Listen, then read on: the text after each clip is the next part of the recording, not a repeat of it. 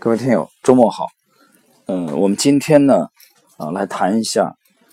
呃，关于历史这个专题的啊，我讲这个投资书单这个系列当中的呃历史专题的这个话题。这个话题里边呢，我可能呃后面会给大家推荐几部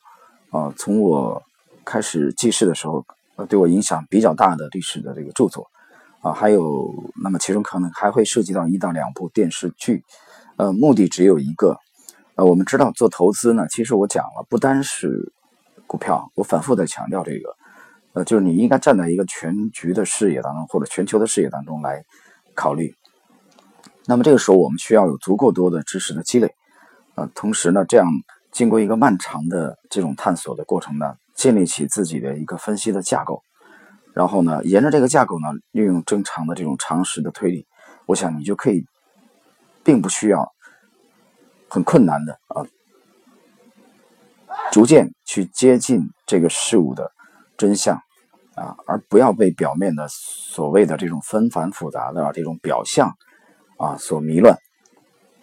啊，以至于让你偏离事物的这个本质。我觉得这个是呃我们投我推出这一期历史的这个专辑书单的呃主要的目的，也希望对大家的。呃，投资也好啊，或者呃思考也好，能有一点点帮助吧。好了，那么这个呢，我未必是按照时间的顺序啊，我是以我认为这些著作里边可能对我个人的这种影响比较大的，这里面跟大家做一个分享吧，交流，抛砖引玉。好了，呃，我向大家推荐的啊，介绍了第一本的这个历史的书籍啊，它的书名叫。曾国藩《宦海密谈录》啊啊，曾国藩这个就不用说了啊，这个大家都很多人都听说过。宦海就是这个宦呢是官宦的宦，也是宦官那个宦，海就是大海的海，宦海密谈录密呢啊，当然我们知道秘密的密，谈就是交谈的谈，录是记录的录啊。再重复一遍，曾国藩《宦海密谈录》。啊，那么它有一个副标题，就是与心腹幕僚赵烈文的九十九次倾心交谈啊。赵烈文啊，就是赵钱孙李的赵，烈是激烈的烈啊，文是文学的文啊。九十九次倾心交谈啊，这本书的出版的日期是在二零零二年啊，我记得。那么它应该是。出版社我还真不记不太清楚，但是他的呃编著者是史林先生啊，应该是东北的一位呃研究历史的大家啊，历史的史，然后呢树林的林啊，这本书为什么对我影响如此之大呢？我先讲一下，这本书是在二零零七年啊，我在杭州的时候，呃，当时的是在啊那家公司呢去开。开建这个杭州分公司啊，我去组建，那么后来也担任总经理，也就是在那里，呃，认识的呃中融的这个董事长啊，后来去的深圳，就零七年去的深圳嘛，我零六年去的杭州，啊，那这本书是在零六年啊，在杭州的应该是延安路的新华书店啊，我当时在啊在浏览投资类的书籍的时候，顺便呢看了看历史的书架啊，发现了这本书啊。我翻了一下，觉得不错，啊，然后把它就买回来看，结果这一看就，啊，一发不可收，啊，随后我每到一个城市，无论是出差还是工作，我都会把这本书带在，呃，身边。它的主要内容讲的是什么呢？其实这本书的作者就是赵烈文啊，他这个书怎么来的？我跟大家讲一下。这个赵烈文呢，他。他著有一部著作叫《能静居日记》，啊，能力的能，安静的静，啊，居住的居，《能静居日记》。这手抄本是赵烈文自己亲手啊来写的，但赵烈文这个笔记呢，啊，是是比较难懂的啊。当时的这本书留了下来。那赵烈文是什么人呢？我简单要介绍几句。赵烈文呢是曾国藩的高级幕僚啊，这个人是一八三二年出生的，我记得。应该是在一九零零年之前，大概是一八九四年、九五年啊去世的，哎，就活了六十几岁，大概六十二三岁的样子吧。他是曾国藩的幕僚。那么这个他当年和曾国藩的结识，也就是在曾国藩在南昌的时候啊，啊，当时也是一个低潮。呃，有朋友向他推荐的赵立文啊，赵立文是个书生嘛，啊，是他的幕僚。赵烈文应该是江苏常州一带的人啊，但是后来，呃，晚年后来跟藏书有一定的关系啊，他很喜欢藏书，本身是个读书人。呃，这个人跟曾国藩的见面的第一次就很有戏剧性啊。曾国藩聊了以后，其实对他并没有留下啊，一开始并没有特别的去看重这个赵烈文。啊，他就安排下边人带他去参观一下。当时曾国藩是因为在南昌一带嘛，他有一个长寿镇嘛，有他编练的湘军啊，编练的湘军。那么这个时候，他就请赵立文去参观一下这个他的军队的阵容啊，如何？就是等于说给赵立文也是呃了解一下嘛，了解一下他的实力，湘军的实力。实际上他想听到一些啊褒扬的这种语句啊。结果没想到赵立文回来以后啊，跟曾国藩讲，啊讲了一通对这个部队的啊，觉得这个部队啊，并没有表面想象的那么战斗力强大啊，就是有些不以为然啊。结果没想到这番言论以后，给曾国藩的感觉很不好啊。曾国藩觉得这个书生无非也就是大话啊，只会吹牛而已啊，没把他话当回事后来没过多长时间，赵立文的母亲应该是病重。啊，他就向曾国藩辞行啊，请假啊回去。曾国藩也没挽留啊，那潜台词也就是说，你爱怎么地，爱咋地咋地吧。我也没觉得你是天下大才，你要走你就走吧。结果要走还没走的这时候啊，突然之间就传出来消息了，就是这个赵立文参观的这个湘军系列里边啊，曾国藩手下的一个大将刚刚跟太平军作战打了败仗，而且这个部队呢是赵立文刚刚参观过的。这一下把曾国藩给镇住了啊！曾国藩说：“看来这小子还不是说啊只会吹牛的这个读书人啊，不是老话总讲嘛，百无一用是书生嘛。看来这小子的确有独到之处。他是凭什么看出来我这个部队，我湘军里边的弱点？他怎么就知道啊？这战斗力并没有表现那么强呢？啊！曾国藩从这件事以后就把赵立文留下来。”啊，仔细的，就后来经常和他攀谈，赵立文就成为了曾国藩，呃，幕府当中一位非常重要的幕僚。啊，说到这里，我们要简单说一下，赵立文这个人呢是个全才啊，他不但精通军事啊，也研究经济，而且他本身还懂医术啊。我们知道曾国藩一生呢有一个毛病伴随他终生啊，一直到他死，就是他浑身有那个癣。啊，因为出生的时候有这个传说嘛，说他是什么啊，蟒蛇精啊，转世啊，啊，一生都有这个毛病啊，就身上痒，皮肤痒，不停的要挠啊，啊，这痛苦，我也搞不清楚是不是牛皮癣啊，这个我也不太清楚。后来干脆养的时候自己受不了，干脆让小妾什么仆人帮他抓痒。那赵丽文又精通医道啊，而且精通佛学，同时呢，赵丽文还懂围棋。啊，我们知道曾国藩呢是超级的围棋迷，啊，在我记忆中，啊，除了曾国藩以外，另外就是我们呃当代的这个陈毅元帅，我们十大元帅之一的陈毅也也酷爱围棋，啊，这两个都是懂军事的大家。曾国藩是超级围棋迷，迷到什么程度啊？几乎就作战这么忙碌的时候啊，他每天都得下那么几盘，不下他浑身难受到这种程度。以至于后来曾国藩日记里边自己就批判自己的这个弱点哈，他说我得把棋给，他说我要把棋围棋给戒掉啊。但是围棋呢，我们知道古人发明围棋以后有一个名字叫就叫木狐狸啊。为什么叫狐狸？太有诱惑力了。就你一旦学会围棋以后，你把它戒掉是非常难的啊，除非你的棋力一直没有提高。这个我本人深有体体会啊。我从学会围棋以后，其他的棋我什么都不玩了，原来的象棋早就不下了，的确是非常有魅力。那么这个赵烈文本身围棋下的也不错，所以除了谈天啊以外，经常也跟曾国藩啊对弈，几乎有时候一两天就得下几盘，所以跟他是无话不谈啊，非常私密的话题都在谈啊，包括对当时朝廷的看法。那么我们谈到这里说这个《能进军日记》啊，就是赵立文是一个有心人，他把每次和曾国藩的这种对话啊都记录了下来。啊，记录在日记当中，然后后来把它晚年把它整理了一下啊，基本是自己都是手抄的啊，自己，然后整理这本书就叫《能静居日记》啊。那我今天向大家推荐这个《曾国藩宦海密谈录》呢，是史林先生把赵烈文的根据原版的《能静居日记》，因为这个日记的里边的文章的数量非常大，他把其中的一些精华啊摘录出来。然后呢，又有自己的点评啊！你要翻译成现这个，呃，翻译成这个现代的汉语嘛？赵立文的这个字迹啊，比较啊，比较这个难认、难以辨认啊。所以史林工作室做了啊，史林同志呢做了这个工作，所以这本书是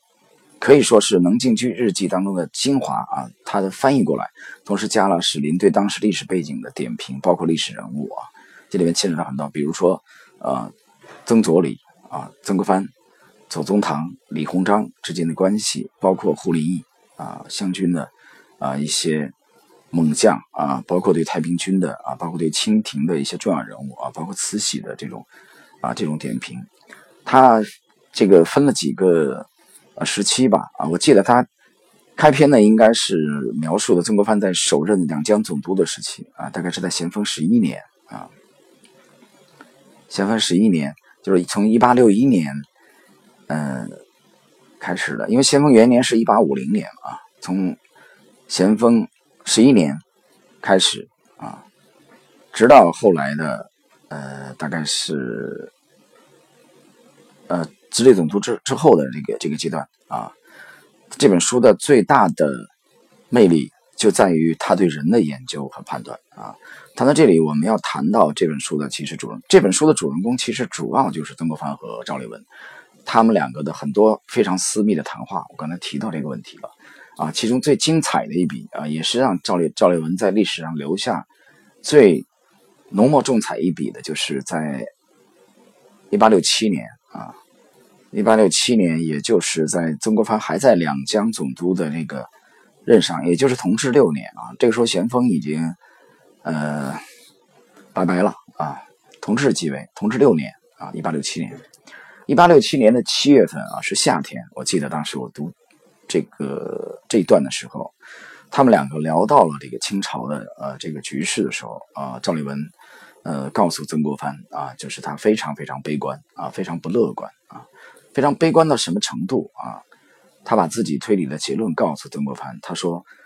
呃，以他的判断啊，应该不出五十年啊，清朝的这个局势是抽薪一烂啊，原话如此。啊，曾国藩当时就一惊嘛，你想一想，曾国藩是什么地位？两江总督啊，啊，两江总督啊，那是真正的地方实力派啊，为当时的朝廷啊，当时是慈禧主政嘛，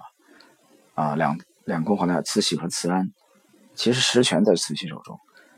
那这样的人物，你想他的幕僚在他面前跟他谈这个话题，他端的可是朝廷的饭碗。从编练编练这个湘军开始，清廷对他可以说是恩宠有加，所以赵丽文跟他谈这个话题，曾国藩还是吃了一惊啊。曾国藩觉得总是不至于，就这个话题，这个话谈的还是有些大了啊，就我们现在说就有一点有点太卡通了啊，太夸张了。那不至于吧？啊，曾国藩就问的什么原因啊？至于吗？怎么会得出这个结论来？太匪夷所思了啊！赵丽文跟他讲他的依据。赵立文当时分析了当时，因为曾国藩马上就反驳他，他说：“你比如说，看我们现在当当下的这个慈禧啊，特别有决断决断力啊，虽然是一位女性啊，同时呢，当时的恭亲王奕欣啊，又是啊如此的这个呃明智啊聪明吧啊。”恭亲王奕欣，但是赵立文不这样看啊，他对奕欣和呃慈禧呢，自然有一番评价啊，而且包括其他关系，而且他谈到了啊早年去京城啊，去京城有一段这个游历的过程，那么接触了这个京城里边的呃这些人物啊权贵嘛，然后呢，他有一个结论，也就是。没有看到一位特别有担当的人啊，其实我们可以把它理解为，就是说没有有肩膀的人啊。你这么想一想，那曾国藩肯定是就这个不是很认同啊，就就就就说这个幕僚这个话题太夸张了啊！我估计曾国藩当时嘴巴成 O 型，不过给赵立文面子吧，不愿意啊使劲的反驳他，因为这哥俩没事就总在一块聊嘛，很好的朋友了，亦师亦友啊，一主一仆这种关系。但曾国藩还是谈了他的看法啊，他觉得他说不至于啊，但是。一八六七年七月的这次会谈啊，这次密谈被赵立文自己记录在《能京居日记》当中。之后仅仅两年的时间啊，一八六九年，曾国藩就呃升任了这个直隶总督啊，直隶嘛，就是 河北啊、天津啊、北京啊这一带，升任直隶总督。那升任这个直隶总督和两江总督有什么差别？他离中枢更近了。啊，这样的话，他有很多的机会可以接触朝廷的一些，比如说啊，慈安呐，呃，这个恭亲王啊，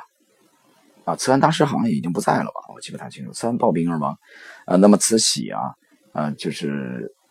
朝廷的一些当权的人物吧。之前两江总督时候基本上见的机会很少，那么到了直隶总督这个任上，一八六九年，就是谈话之后两年左右，呃，他有很多的机会可以接触这些。啊，清朝的真正的统治者啊，上层的。那赵立文谈这个话的时候，一八六七年谈这个预言的时候，实际上他并没有很多的机会去接触这样最核心的人物，因为他的地位决定了，他只不过是两江总督的幕府的一位幕僚而已，对吧？哪有机会去见那么核心的人物呢？但曾国藩在直隶总督任上啊，最夸张的一次是啊。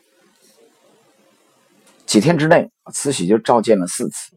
所以他是有大量的时间跟他们的当权的啊这些人物，当时呃最杰出的人物吧，清朝啊去跟他们接触，对他们会有观察，会有一个判断。那么在一八六九年的啊五月份的这一天，那么曾国藩就把赵立文招到了自己的这个啊住处，然后两个人还依然还是这个套路密谈啊，只有两个人，没有第三个人存在。那么曾国藩就谈了他对这些人人物的看法，啊，然后他自己得出了一个结论来说，啊，依靠这批人，看来的确他没有看出说可以让这个清廷中兴的这种征兆，的确没有看出来。那也就是等同于曾国藩认同了两年之前，啊，一八五七年，啊，一八六七年的，呃，七月份夏天那次赵立文的预言，从这个。角度啊，当时上次密密谈的时候，曾国藩还讲了一句啊，忘了，现在我想起来，曾国藩说不至于，他说大不了的话就是不行，北京不行，可以南迁嘛，啊，我们可以到这个到江南去嘛，啊，也不至于像你说那么夸张，五十年是吧，就 over 了，啊，不至于吧，game over 太夸张了。赵立文当时就告诉他他的担心，他说，我觉得啊，他说。不会的。那么，如果是这个预言成立的话，不会像当时的，呃，赵构啊，赵构我们知道北宋玩玩完了以后，北宋皇帝给掠走了嘛，徽钦二帝给弄走了，让让金兀术给抓到啊五国城去了，然后呢就扶的康王赵构嘛，白马渡渡康王，赵构就是徽宗的儿子，钦宗的弟弟，然后把他立为南，他就南宋的皇帝了，然后跑到临安，临安是哪？临安不就杭州嘛？所以有了南宋嘛，所以你看一下杭州的这个宋城，宋城就这么来的，渊源是从河南开封来的，河南开封是北宋的都城，是这么来的。但赵立文就讲说，啊，未必会能像南宋那么幸运，和和这个晋啊东晋那么幸运，还可以南迁啊，到南方再苟延残喘个几十年啊上百年再混一混啊，把公司继续开下去。他说他混是混不下去了。也就是两年之后，一八六九年的时候，曾国藩基本上是认同了赵立文的这个预言。那赵立文讲不出五十年，实际上大家看一看，一八六七年七月份的这次夏天的这次密谈，结果在短短的四十四年之后，一九一一年武昌起义一声炮响，一声枪响吧，啊，黄兴这帮人，这帮先贤在武昌发动起义。打响了推翻清朝，就这一年，清朝玩完了，短短就是四十四年。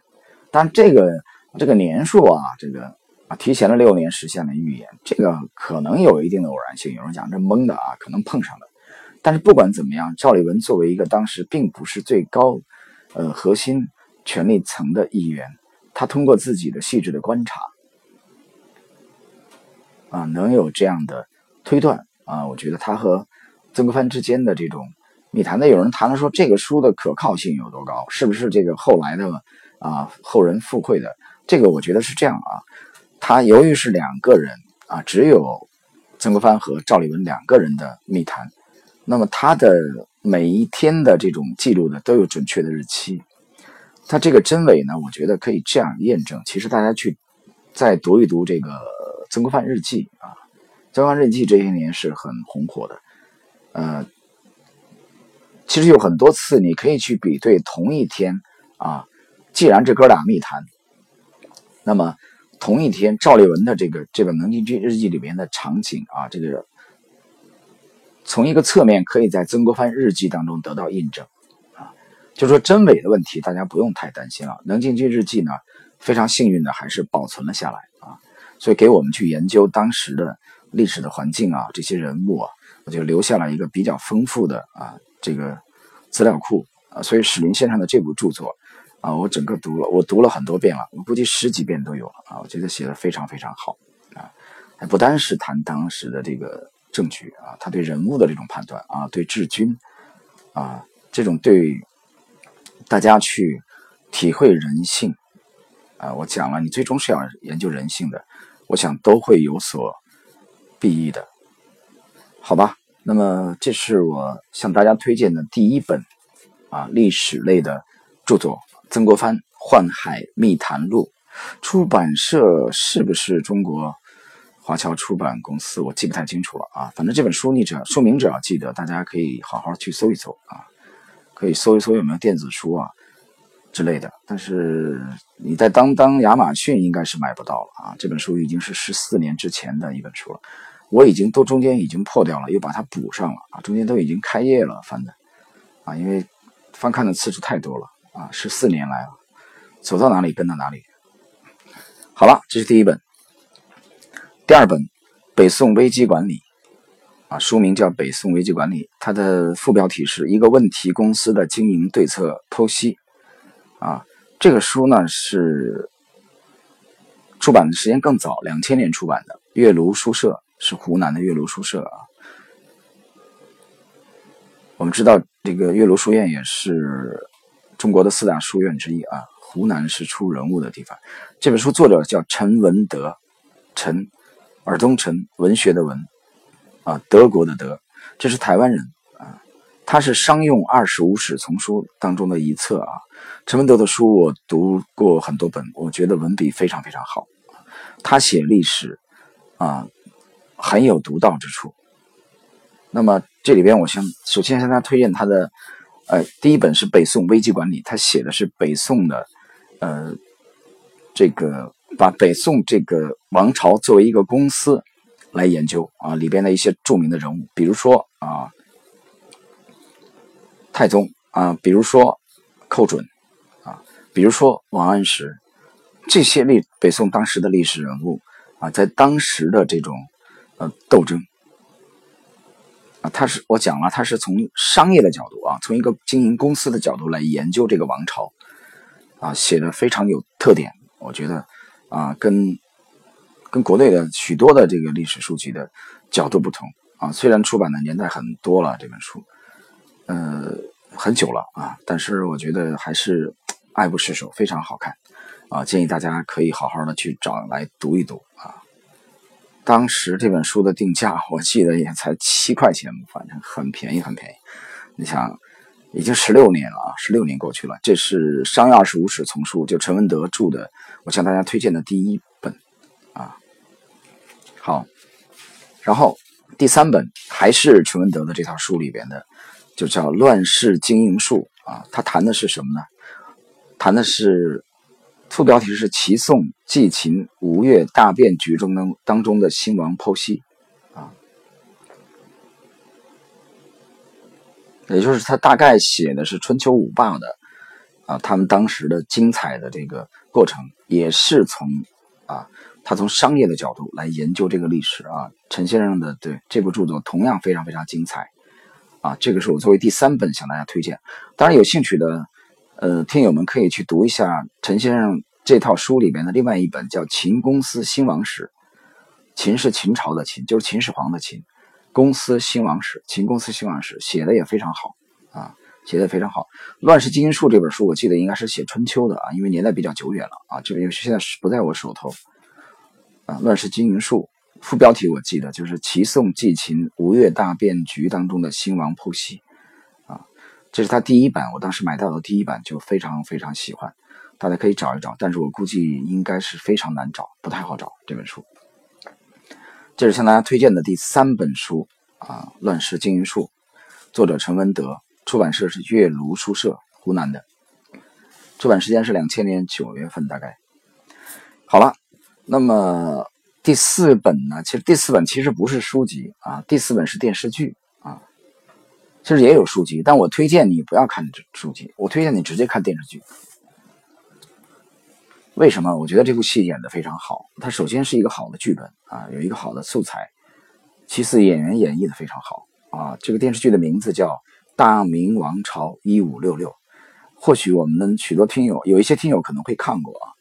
但这个电视剧我已经看了至少五到六遍了。它应该是五六年之前拍摄的，我记不太清楚了，有几年了啊。历史题材的电视剧多了去了，但是我觉得这部电视剧拍的写人性。啊，揭露的非常深刻。他也是写明写明朝，就围绕他一五六六的这个年代发生的故事，主要写的就是啊当时的呃嘉靖和严嵩啊海瑞。你在看这个电视剧的时候，你可以结合着黄仁宇先生的那本啊。那本那本万万历啊，万历十五年去读一读这部电视剧啊里边的这些演员，我觉得演绎的非常非常精彩啊。这里边也有戚继光啊的人物的这种有抗倭的这种情节都有。他是把这种当时的这种斗争啊，宫廷的，包括在跟这个江南制造局的这种跟地方的朝廷的这种呃。描写刻画人性入木三分啊，让我觉得非常非常难忘。我隔一段时间我可能都会把它重新再看一遍。所以我这个作为作为第四本书吧，其实也有这本书的《大明王朝一五六六》，但是我认为电视剧呃更好一些，所以向大家推荐电视剧。这作为第四本吧。然后第五本，第五本叫《东周列国故事新编》。啊，这个写的是东周列国的这个时代，这本书有年头了。我手头的应该是六二年的第一版啊，但你现在买有可能会只能买到新版，旧版的基本上买不到。这个作者叫林汉达，啊，树林的林，汉朝的汉，到达的达。这个林先生林汉达在中国啊，建国以来的，呃，建国之后吧，在当代还是有相相影相当影响力的啊，一位作者。呃他当然还写过，我记得是前后汉历史，呃，故事新编，啊，等等。东周列国故事新编，其实它是一个通俗读物啊，它是把这个这一段历史呢，啊，翻译过来，用比较直白的语言来讲述的啊，我觉得比较也比较有特点，在这在这里也推荐给大家啊。这本书我是把它作为啊，我每次。晚间女儿调皮不睡觉的时候啊，我把她其中的一个一个的小故事啊讲给她听啊，哄女儿睡觉的时候用的这本书，呃，我推荐给大家，大家可以好好读一读。呃，写的比较浅显，呃，但是是一部非常好的著作，叫林汉达先生著的《东周列国故事新编》啊，这个是第五本，第六本，呃，还是一部电视剧。啊，我讲了，今天会有两部电视剧推荐给大家。第一部电视剧是《大明王朝一五六六》啊，第六本这个电视剧呢啊是苏联的，前苏联的。这个电视剧的名字叫《春天的十七个瞬间》我再说一遍啊，《春天的十七个瞬间》，这个是前苏联拍摄的啊，当时苏联还没有解体。我看这部电视剧的年龄大概是在十五六岁吧，我记不太清楚了。反正这部电视剧大概只有十二集，而且是黑白的。当时放映这部电视剧的时候，在前苏联地区是万人空巷，生意都不做了，商店关门，回家里去看到这种程度。这个主演，呃，男一号叫吉洪诺夫，我记得是苏联的当时的前苏联的功勋演员啊。他演的主要的这个这个电视剧的主题讲的就是，呃，一位呃潜伏在纳粹德国的啊柏林的这个。啊，党卫军当中的一位前苏联的间谍，他去为了完成呃上级交给他的任务，去识别出来在上层当中的这些位，除了希特勒之外的啊，比如说呃马丁·鲍曼啊，比如说戈培尔啊，比如说这个呃党卫队的这个纽曼啊啊，比如说呃希姆莱。等等，还有比如说卡尔东布隆纳，这些纳粹的这些高层到底是哪些人啊？在德国即将覆灭之前啊，他描绘的应该是在一九四五年呃之前的那两年啊，纳粹即将覆灭之前是哪些人在私下里偷偷的与西方媾和，也就是在私下里在与西方接触谈判，也就是主要在与美国啊。美国代表的当时的是中情局的局长，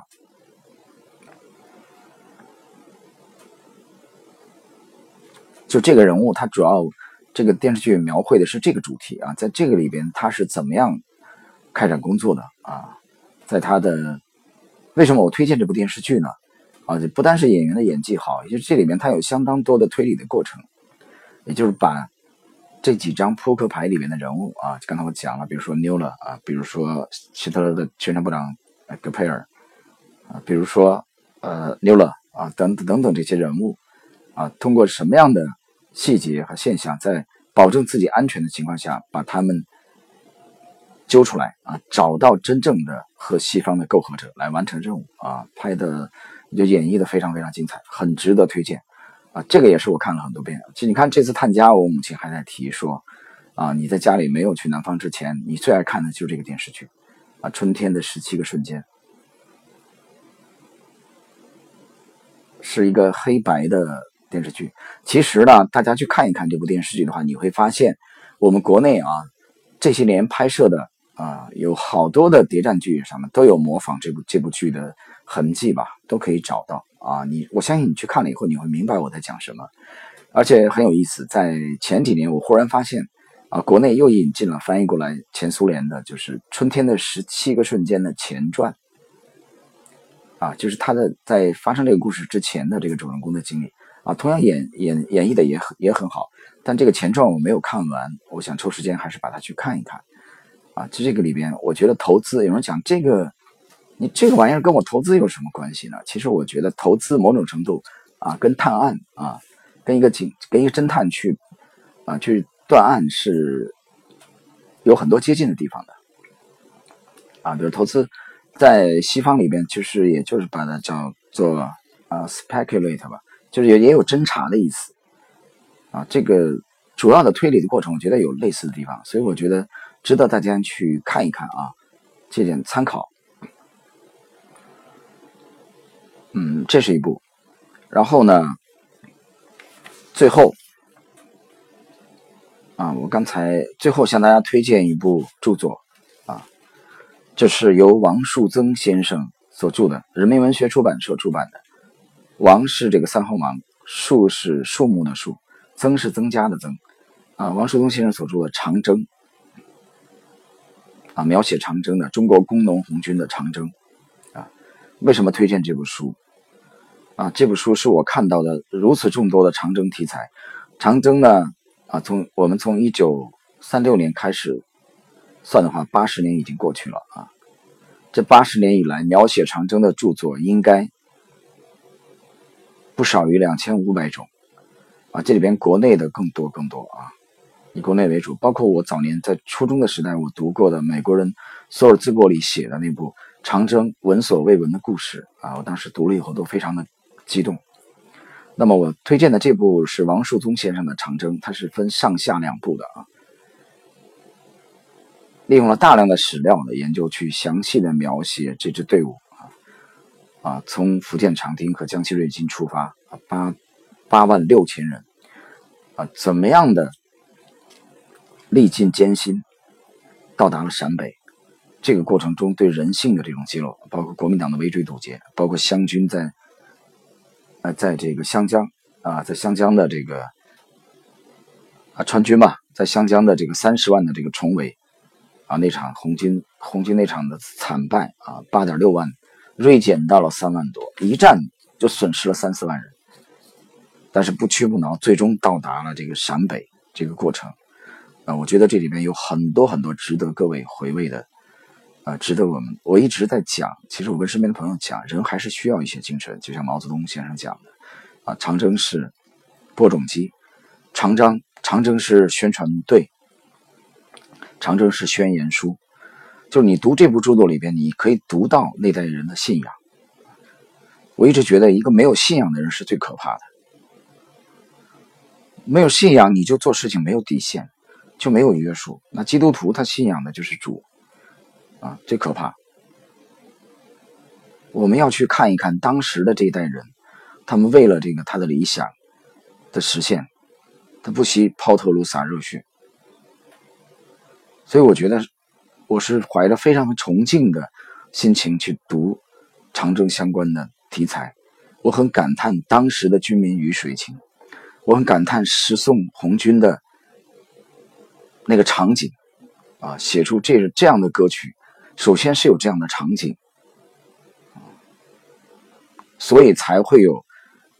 红军后来的破衣烂衫的红军啊！我跟女儿讲这个历史的时候，我告诉她，就是这么破衣烂衫，穿成这个鸟样子。共共产党的高官连一个军衔都没有，跟士兵的服装一模一样啊！埃德加斯诺去陕北采访，他那部《Red Star Over China》。红星照耀中国，他看到的就是这是一支有信仰的队伍。然后后来，一九四九年夺取政权，所以我觉得这是一种道德的力量，一种信仰的力量。就是即使我们是做投资啊，我们不是做搞政治，我们不是从政，但我觉得这部著作都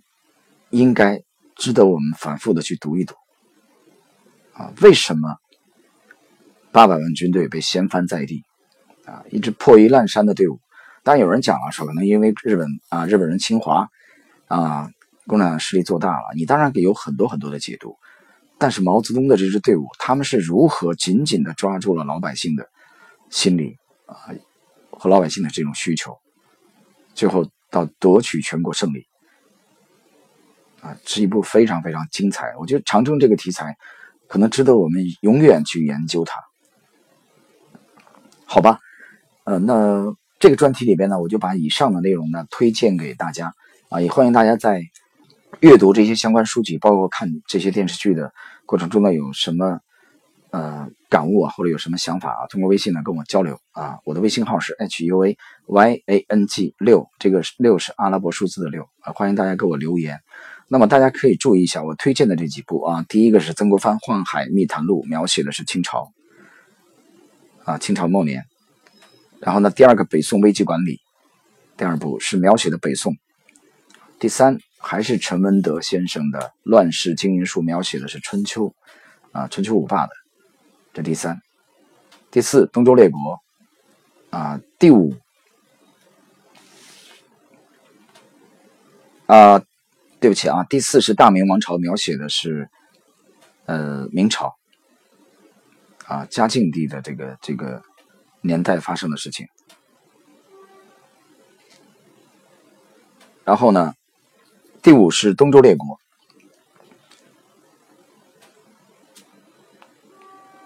然后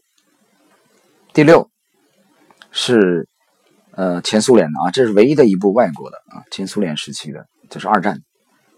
然后呢，最后一部第七长征啊，描写的是我们在从一九三五年啊开始，啊一九三四年底吧，啊从